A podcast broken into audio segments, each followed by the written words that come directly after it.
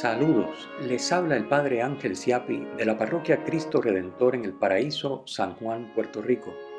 Bienvenidos a Saboreando la Palabra, el comentario a las lecturas de la Misa Dominical que comparto cada domingo antes de la misa de 10 y 30 de la mañana a través de la plataforma Zoom. En la descripción de este podcast encuentran de dónde están tomadas las lecturas del domingo.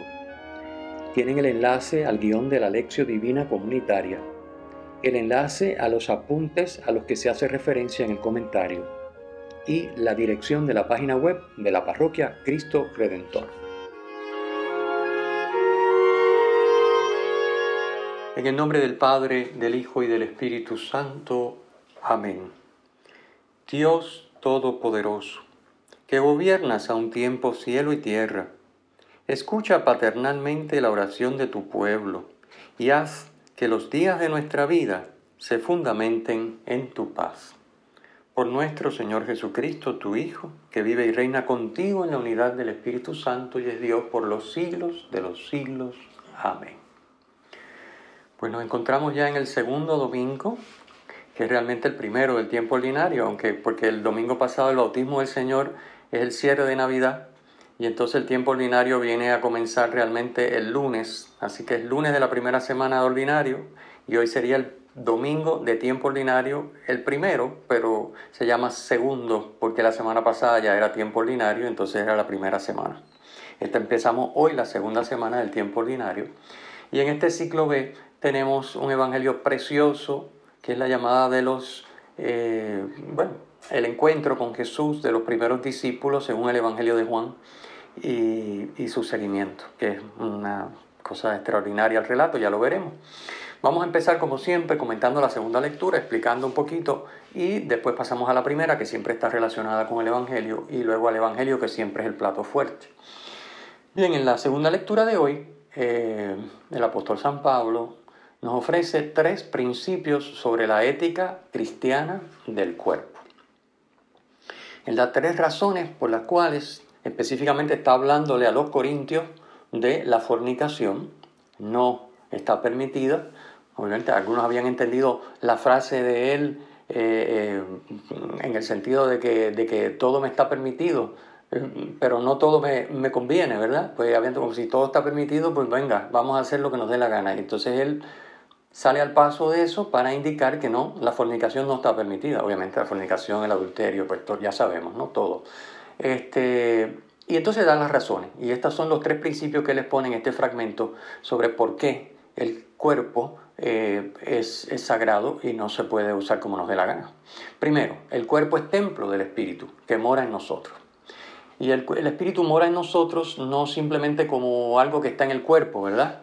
Este, no es como si fuera un marcapaso que está dentro del cuerpo, sino es, es Estamos hablando de una comunión de personas. El Espíritu vive en nosotros mediante la comunión de la Santísima Trinidad a través del Espíritu Santo con nosotros. O sea que nosotros somos personas, las tres divinas personas viven, moran en nosotros a través de ese Espíritu Santo que nos convierte en templos del Espíritu.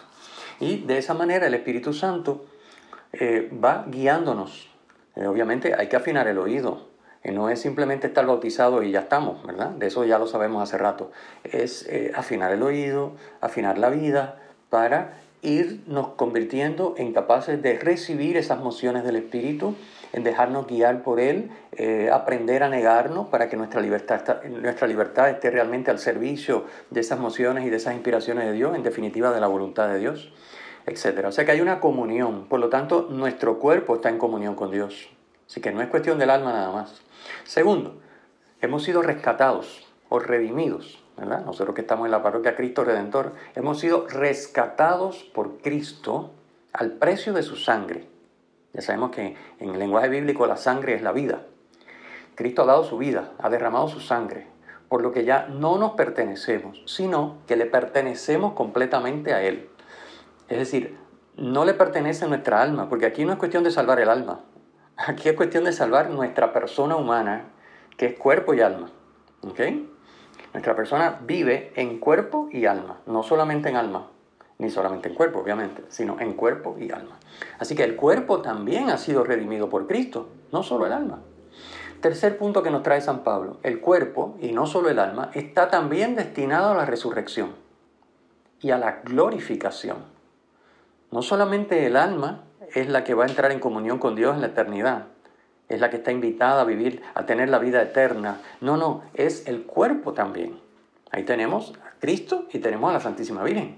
Resucitado Cristo, asunta al cielo la Virgen y en cuerpo y alma viviendo en la gloria, es decir, en la divinidad.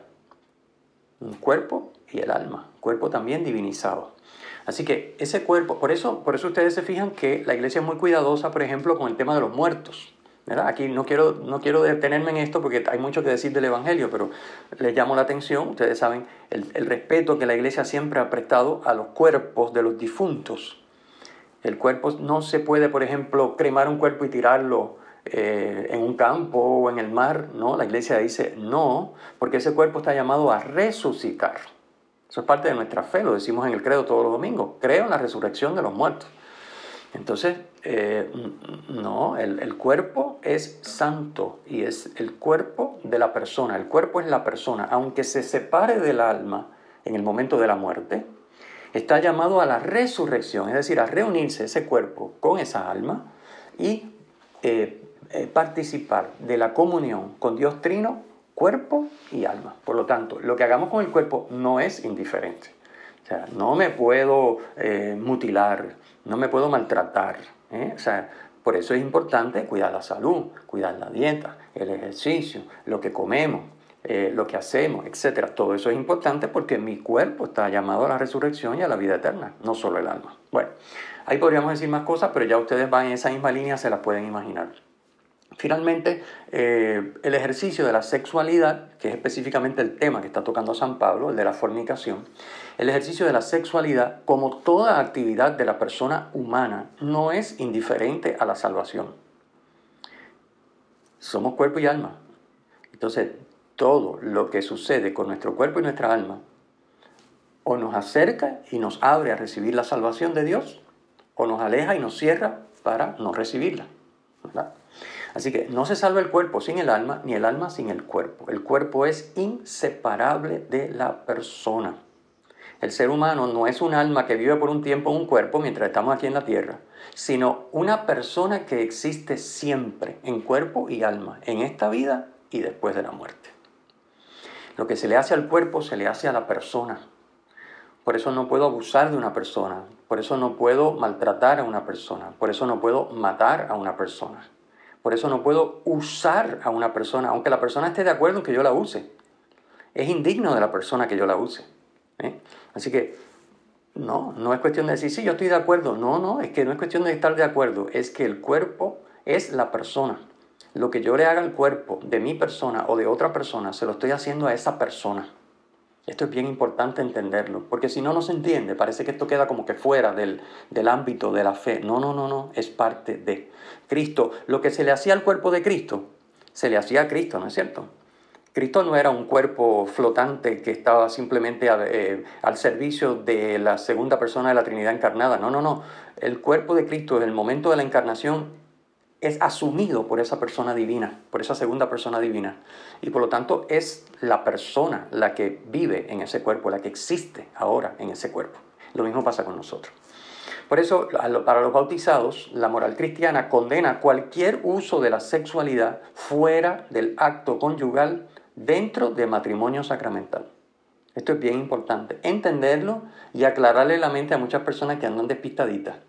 ¿Okay? Para un bautizado, solamente es lícito la sexualidad que consiste en el acto conyugal, no en cualquier cosa, el acto conyugal exclusivamente y dentro de un matrimonio sacramental. Fuera de eso, pues el bautizado está traicionando su vocación, está, bueno, rechazando la salvación que Dios le ofrece. Si se condena o se salva, bueno, en eso no entramos, la iglesia no entra en eso, eso queda a la persona en su relación con Dios. La iglesia solamente canoniza no condena, no dice este está en el infierno, eso no lo dice nunca la iglesia. La iglesia dice este está en la comunión plena con Dios, es decir, en el cielo. Bueno, vamos a la primera lectura que es en la que básicamente lo que va a hacer es introducirnos el tema de hoy, que es el discipulado, el seguimiento de Cristo. ¿Cómo nos convertimos en discípulos de Cristo? ¿Okay? La lectura es preciosa y está tomada del primer libro de Samuel, es la vocación de Samuel, el inicio de la vocación de Samuel. Como Samuel, eh, y de hecho les, pongo ahí el texto completo, léanselo. Samuel, primero Samuel, del capítulo 3, versículo 1 hasta el capítulo 4, versículo 1. Básicamente ese capítulo 3 completo, léanselo porque es muy lindo. Sobre todo la situación en la que se encuentra Samuel después que responde como le dice Elí. Eh, no está fácil. Bueno, pues eso es parte de la dinámica del seguimiento y del discipulado. Hacer la voluntad de Dios aunque no nos guste. Bueno, así que, ¿cómo se llega a ser discípulo? Hay que aprender a escuchar a Dios para llegar a conocerlo y entonces se le conoce teniendo una experiencia. Según el texto, es necesario, número uno, saber que Dios se comunica. Hay personas que piensan que Dios no se comunica, que Dios creó el mundo, sí, sí, existe, creó el mundo, nos creó a nosotros, pero Él está esperando que uno se muera para entonces decidir si uno es bueno o es malo y va al cielo o al infierno. Esa mentalidad infantil pues eh, no funciona, de eso no es cierto. No solo Dios se comunica continuamente, no en momentos, continuamente nos está expresando su voluntad, sino que Dios mantiene en el ser todo lo que existe. Toda la creación existe porque participa del acto de ser de Dios. ¿Ok? Bueno, así que eh, es necesario saber que Dios se comunica. El pobre Samuel, el jovencito, ahí sentado en el templo frente al arca, no lo sabía. Y necesitó que Elí le dijera, sí, mío, sí, Dios habla. Así que tranquilo, no soy yo, es Dios el que te está llamando porque Él llama. Bueno, segundo, hay que estar dispuesto a escuchar a Dios y prestarle atención, con intención de llevar a cabo lo que dice. También para esto pongo aquí en el comentario, porque es verdad, a veces necesitamos un Elí que nos diga, fíjense que la recomendación de Elí no es solamente habla Señor, sino habla Señor, que tu siervo escucha. Ya explicamos anteriormente, otro domingo, que el tema de escuchar no es simplemente enterarse de qué va, sino es obedecer aquello que se me da, que se me dice. Así que eh, habla Señor que tu siervo escucha, quiere decir, habla Señor que aquí estoy para hacer lo que tú me pidas. Eso es lo que le está diciendo Elí a Samuel. Contéstale así al Señor. Es decir, hace falta saber que Dios se comunica, hace falta estar dispuesto a escucharlo, habla Señor, y hace falta estar dispuesto a que tu siervo escucha. Yo estoy dispuesto a hacer lo que tú me dices. Si no estoy dispuesto a hacer lo que tú me dices, por más que Dios me hable, nunca voy a conocer a Dios. Entonces empiezan todos esos estereotipos de Dios.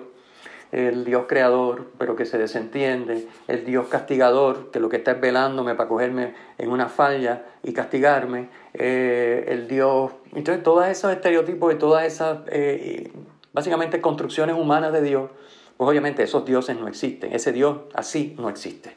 El Dios que existe es el Dios amoroso, es el Dios Padre, que es creador, pero que es mi Padre. Y es un Dios que está saliéndome al paso para, como buen Padre, estar conmigo, apoyarme, dirigirme, cuidarme en todo momento y darme lo que más me conviene en todo momento. Pero obviamente, si yo no entro en esta escucha y puesta en acción de lo que Él me dice, no me entero de eso. Lo puedo leer en un libro, puedo leer un libro que dice, no, Dios es Padre, Dios es bueno, leo la Biblia y dice, no, que Dios es así, que Dios es así, bueno. Pero eso es lo que me dicen, pero yo no lo sé. Yo no lo sé hasta que yo no escucho y pongo por obra lo que Dios me pide. Y de esa manera, como pasa con el profeta Samuel, este, cuando yo pongo por obra lo que Dios me pide, que conozco a Dios, ahora a través nuestro, de esa persona que ahora conoce a Dios y tiene una experiencia de Él, Dios puede llegar a los demás. Porque esa persona puede ayudar a otros a tener esa misma experiencia. Recuerden que a Dios no se le comunica teóricamente. Yo puedo decir cosas sobre Dios, de hecho estamos en este comentario diciendo cosas sobre Dios y, sobre la palabra, pero ese no es Dios. Yo estoy diciendo cosas con la idea de que se conozca mejor la escritura y a través de la escritura nos abramos a una experiencia más plena de Dios. Yo no estoy aquí para presentarles a Dios ni contarles quién es. Nadie sabe quién es Dios sino el que tiene una experiencia de Él. Esa es una de las cosas que nos va a decir el Evangelio de hoy. Bueno. Vamos entonces al Evangelio, porque este ya, esta primera lectura de Samuel ya nos ha introducido de, lleno en el tema del Evangelio, el seguimiento y el discipulado, ¿ok? Que es como empieza el Evangelio de Juan. Si leemos detenidamente el Evangelio de Juan, una vez que termina el prólogo, nos vamos dando cuenta de que Juan empieza a narrar escenas que ocurren un día y otro día y otro día. ¿eh? Va diciendo al día siguiente y, explica, y narra unas cosas, y al día siguiente y narra otras cosas, y al día siguiente y así. Entonces aquí estamos en el tercer día según las expresiones del evangelista, al día siguiente. Hoy estamos en el tercer día, el pasaje de hoy. Así que, eh, obviamente el tercer día se puede entender como una alusión a la resurrección, ¿verdad? Cristo resucita el tercer día. Aquí estamos en el tercer día. O sea, el encuentro de esos discípulos con Jesús y el inicio de su discipulado, de su seguimiento, ocurre al tercer día. Bueno, aquí ¿verdad? El evangelista Juan le encanta, como ya veremos, el tema de los números y las cosas ocultas que uno va descubriendo, que es bien, bien lindo, porque cuando uno las descubre dice, wow, mira todo lo que dice, mira lo que está diciendo detrás de, la, expresión, así que es hermoso. Bueno, empezamos con la, primera frase que es el Cordero de Dios.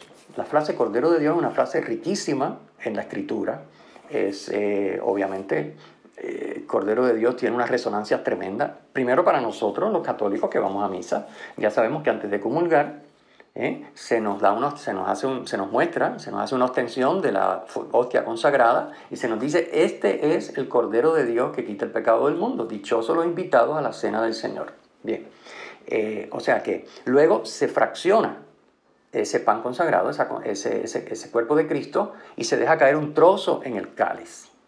¿Okay? Así que en ese momento se nos hace ver que Cristo es el Cordero de Dios. ¿Okay? Ese que que, se ha hecho presente en la consagración, ese que eh, se nos va a dar en alimento en la Eucaristía, es el Cordero de Dios. ¿Y por qué usamos el Cordero de Dios? Y no podríamos decir otras cosas, podríamos decir el Mesías, eh, eh, es, porque el Cordero de Dios tiene una riqueza enorme, bíblica. Obviamente para el que conoce la Biblia. El que no conoce la Biblia dice, bueno, pues el Cordero de Dios, el Cordero es un animalito, pues él le pertenece a Dios como los animalitos. Bueno, pues, pues no saben nada. Pero por eso es importante detenernos un momentito y yo les invito a ustedes luego en, pensar, ustedes que han leído y estudiado un poco la Biblia, van viendo un poquito eh, la expresión Cordero de Dios, aparece, yo pongo aquí algunas ideas, pero aparece en muchos sitios eh, y aparece con una riqueza enorme. Obviamente aparece en el cuarto canto del siervo de Yahvé, eh, que aparece en el profeta Isaías capítulo 52-53. Vayan y búsquenlo allí y lean ese cuarto canto completo, no es muy largo. Entonces, Allí dice que ese siervo de Yahvé va a ser como cordero llevado al matadero, como oveja muda ante sus esquiladores. No abrió su boca. ¿Ok? Esto lo leeremos dentro de poco en la, Semana Santa. Así que eh, ese Cordero de Dios tiene la connotación primera de que es el que se sacrifica, es consagrado a Dios para ofrecerse, para inmolarse, para entregarse por completo a Dios. O sea, decir Cordero de Dios es ya inmediatamente sintonizar con el tema sacrificial de ofrenda, inmediatamente. Así que Cristo es el que Dios mismo envía su propio Hijo, hecho hombre, para ofrecerse por nosotros al Padre.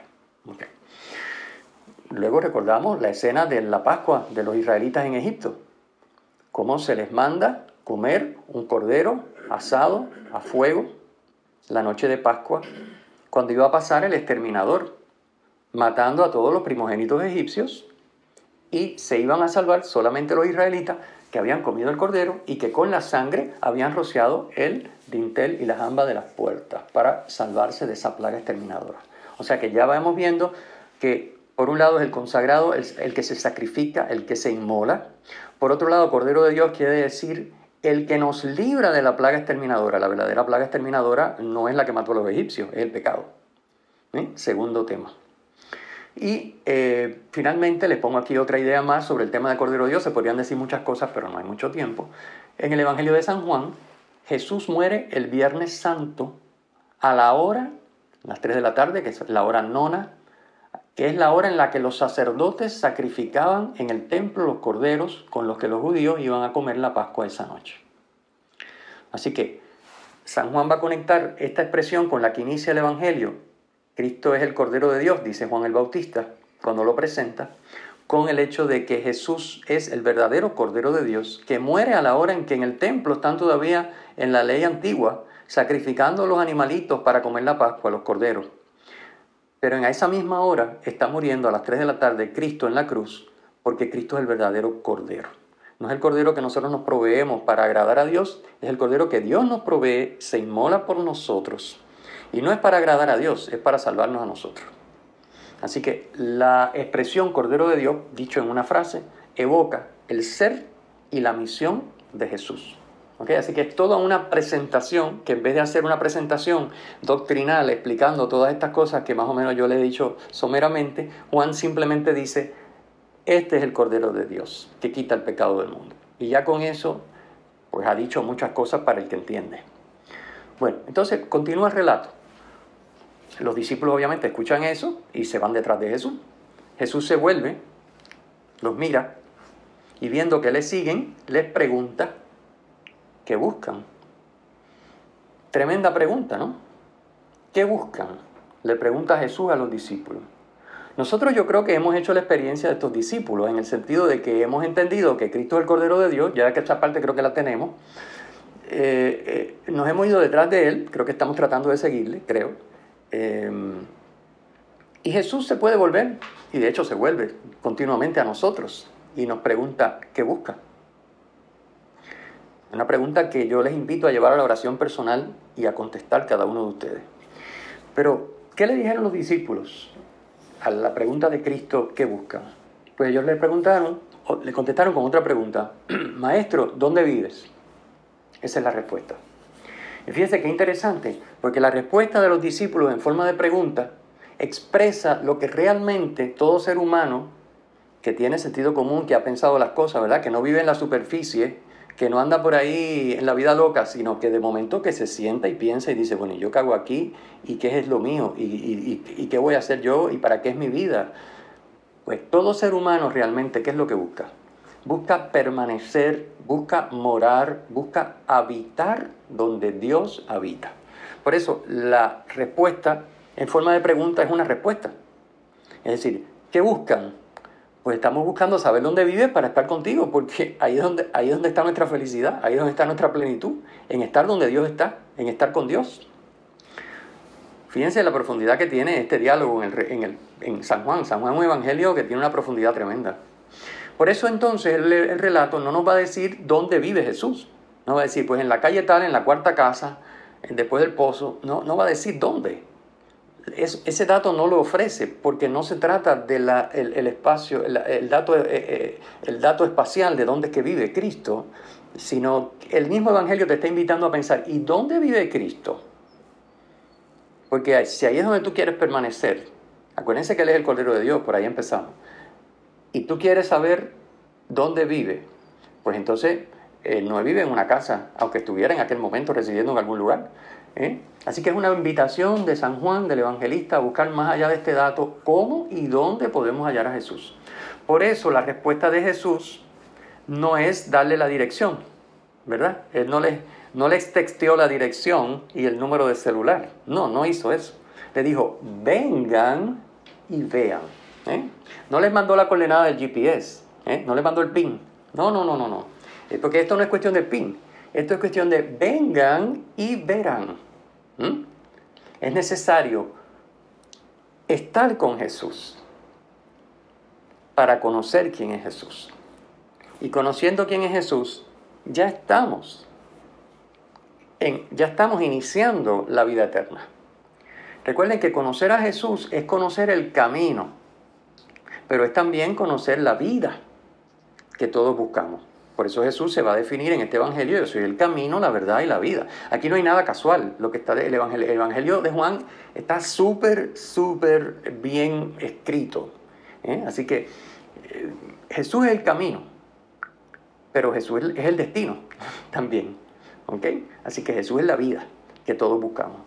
Así que para, para, disfrutar esa vida, no es cuestión de saber de dónde es que vive esa vida, sino es cuestión de entrar en comunión con esa vida.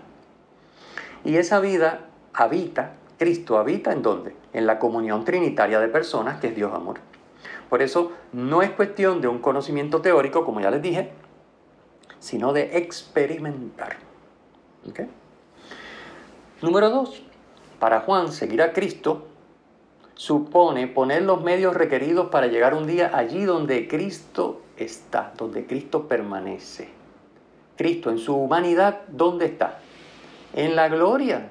¿Y cómo alcanzó Cristo esa gloria? ¿Cómo alcanzó, bueno, como, como Cristo no, cómo alcanzó la humanidad de Cristo? Porque Cristo, persona divina, siempre estaba en la gloria. ¿Cómo alcanza la humanidad de Cristo? Que es persona de Cristo también. Es Cristo viviendo en la naturaleza humana junto con la divina. ¿Cómo su naturaleza humana alcanza la gloria? Su persona en naturaleza humana alcanza la gloria. Pues por medio de la cruz. Por medio de la cruz. Por eso el Cordero de Dios es el inmolado, es el que se ofrece por los pecados. Por eso Cristo muere en la cruz, en el Evangelio de Juan, a la hora en que se sacrifican los corderos. Porque de esa manera Cristo entra a la gloria. O sea, la puerta por la que pasa Cristo para alcanzar la glorificación de su humanidad es la cruz. El camino para el discípulo, por lo tanto, va a ser también la cruz. Tres detallitos más para terminar. El Evangelio, si bien no nos da el dato del lugar donde vive Cristo, sí nos dice la hora. Fíjense qué curioso. O sea que el Evangelio nos va a decir la hora, pero no el lugar. Y cuando habla de la hora dice, sería las 4 de la tarde. Eso es lo que dice la traducción. Obviamente el original dice, sería la hora décima. ¿okay? Los judíos marcaban las horas a partir, las horas del día eran mientras había luz del día, digamos de 6 de la mañana a 6 de la tarde. Esas son las horas. Así que la hora primera pues son las 7 de la mañana. La hora cero, la medianoche para nosotros, para ellos era cuando empezaba el sol, que eran las 6 de la mañana. Así que la hora décima son las 4 de la tarde. Así que el Evangelio consigna las 4 de la tarde, pero las 4 de la tarde es la hora décima. ¿Qué quiere decir 10? El número 10 en la Biblia se utiliza para cosas, datos y eventos que se tienen que recordar. Por ejemplo, los mandamientos son diez.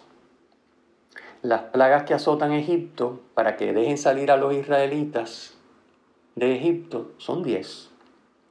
Así que entonces, si diez es el número que se usa para lo que hay que recordar, la hora décima, ¿qué quiere decir? Significa la hora que no se puede olvidar. Eso es lo que quiere decir la hora décima. Cuatro de la tarde. Eran las cuatro de la tarde, es decir, es una hora inolvidable la hora en la que los discípulos se fueron tras de Jesús y se quedaron con él. O sea, un evangelio tremendo lo que está diciendo San Juan. Luego, en el relato cortito que tenemos, pero muy sustancioso, hay una revelación progresiva de quién es Cristo. Primero se nos habla del Cordero de Dios y ya hemos explicado unas cuantas cosas. Después se habla, los discípulos se refieren a Él, cuando Él se viera les pregunta qué quieren, ellos se, refieren a Él con la palabra rabí, que significa maestro. Los discípulos lo llaman maestro. Fíjense que esto es antes de seguir a Jesús y permanecer con Él aquel día. Antes de conocer bien a Jesús, Jesús es un maestro. ¿Eh? Reconocen autoridad, pero no saben más nada. O sea, ¿quién es Jesús? ellos no tienen ni idea de quién es Jesús. Igual que el que no ha hecho un seguimiento serio de Cristo, poniendo los medios que la iglesia nos ofrece, la palabra, los sacramentos, comunión y confesión frecuente, eh, misa, etcétera, eh, servicio al prójimo, formación, no tiene idea de quién es Cristo. Por eso mucha gente simplemente lo despacha y dice, no, si todas las religiones son iguales, bueno, será para ti, para mí no son iguales. Entonces, todas esas cosas, ¿verdad? Que escuchamos, eso es ignorancia, ignorancia traducida en opiniones que luego se expresan porque, como bien dice el refrán, la ignorancia es atrevida. Entonces, bueno, eh, antes de conocer a Cristo, ellos hablan de Cristo como el maestro, el rabí. Pero fíjense qué interesante que después de quedarse con él aquel día, Andrés sale de allí y va directamente a donde su hermano Pedro y que le dice, hemos encontrado al Mesías, es decir, al Cristo. Ya empezaron, ya fueron un paso, más allá, no es un maestro cualquiera, es el Mesías. ¿Quién es el Mesías? El Mesías es el, que Dios ha prometido a su pueblo a lo largo de la historia de la salvación. Dios ha estado prometiendo un Mesías, el descendiente del rey David, que se sentará en tu trono para siempre. Ese, ese es esta persona que, que nosotros nos pasamos la tarde. Ese es el Mesías, el Cristo, el ungido por Dios. Y obviamente mm, el Evangelio de Juan no se detiene ahí, solamente que el pasaje de hoy llega hasta ahí, pero si seguimos leyendo un poquito más en ese capítulo, nos vamos dando cuenta de que eh, en el versículo 49, cuando luego eh, Felipe lleva, hace lo mismo con Natanael, Natanael dice, tú eres rabí, tú eres el Hijo de Dios. Y ahí ya entramos en la totalidad de la revelación, ya en el, principio del Evangelio de Juan. Así que Cristo es el Cordero, Cristo es el rabí, maestro, Cristo es el Mesías, el Cristo, Cristo es el Hijo de Dios. Ya está dicho todo. Bien, y finalmente comento brevemente el tema del, cambio de nombre a Simón, que es muy interesante. En el lenguaje bíblico hay que saber que en el lenguaje bíblico el nombre es la identidad y la misión, es decir, el ser y el obrar de la persona. Por eso los judíos no mencionan el nombre de Dios, porque el nombre de Dios es no se puede mencionar. Es, eh, mencionar el nombre de Dios es pretender conocer la identidad de Dios y el obrar de Dios, y eso es, nos desborda. Entonces en eso yo tenía razón. Claro, la manera de expresarlo era un poquito difícil, no se puede usar la palabra para mencionar el nombre. Pero bueno, en, en el lenguaje bíblico el nombre es la identidad y la misión de la persona. Y en el lenguaje bíblico también, ustedes recordarán, poner nombre equivale a tomar posesión de lo que se nombra. Recuerden el relato del Génesis, ahí le pongo. ¿eh? Como Adán, Dios le va presentando en uno de los relatos las, criaturas, los animalitos, y él le va poniendo nombre. ¿Qué quiere decir? Eso te lo entrego. Está a tu servicio. ¿eh? Eso es lo que quiere decir. Pues entonces, en este momento, una vez que Andrés le presenta a su hermano eh, Simón a Jesús, Jesús se le queda mirando, fíjense qué hermosa la expresión, como nos mira a nosotros.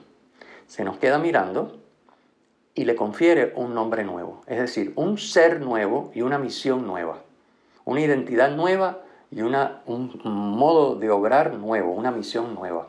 Entonces se llama Pedro, que quiere decir, lo traduce el mismo Evangelio, que quiere decir piedra.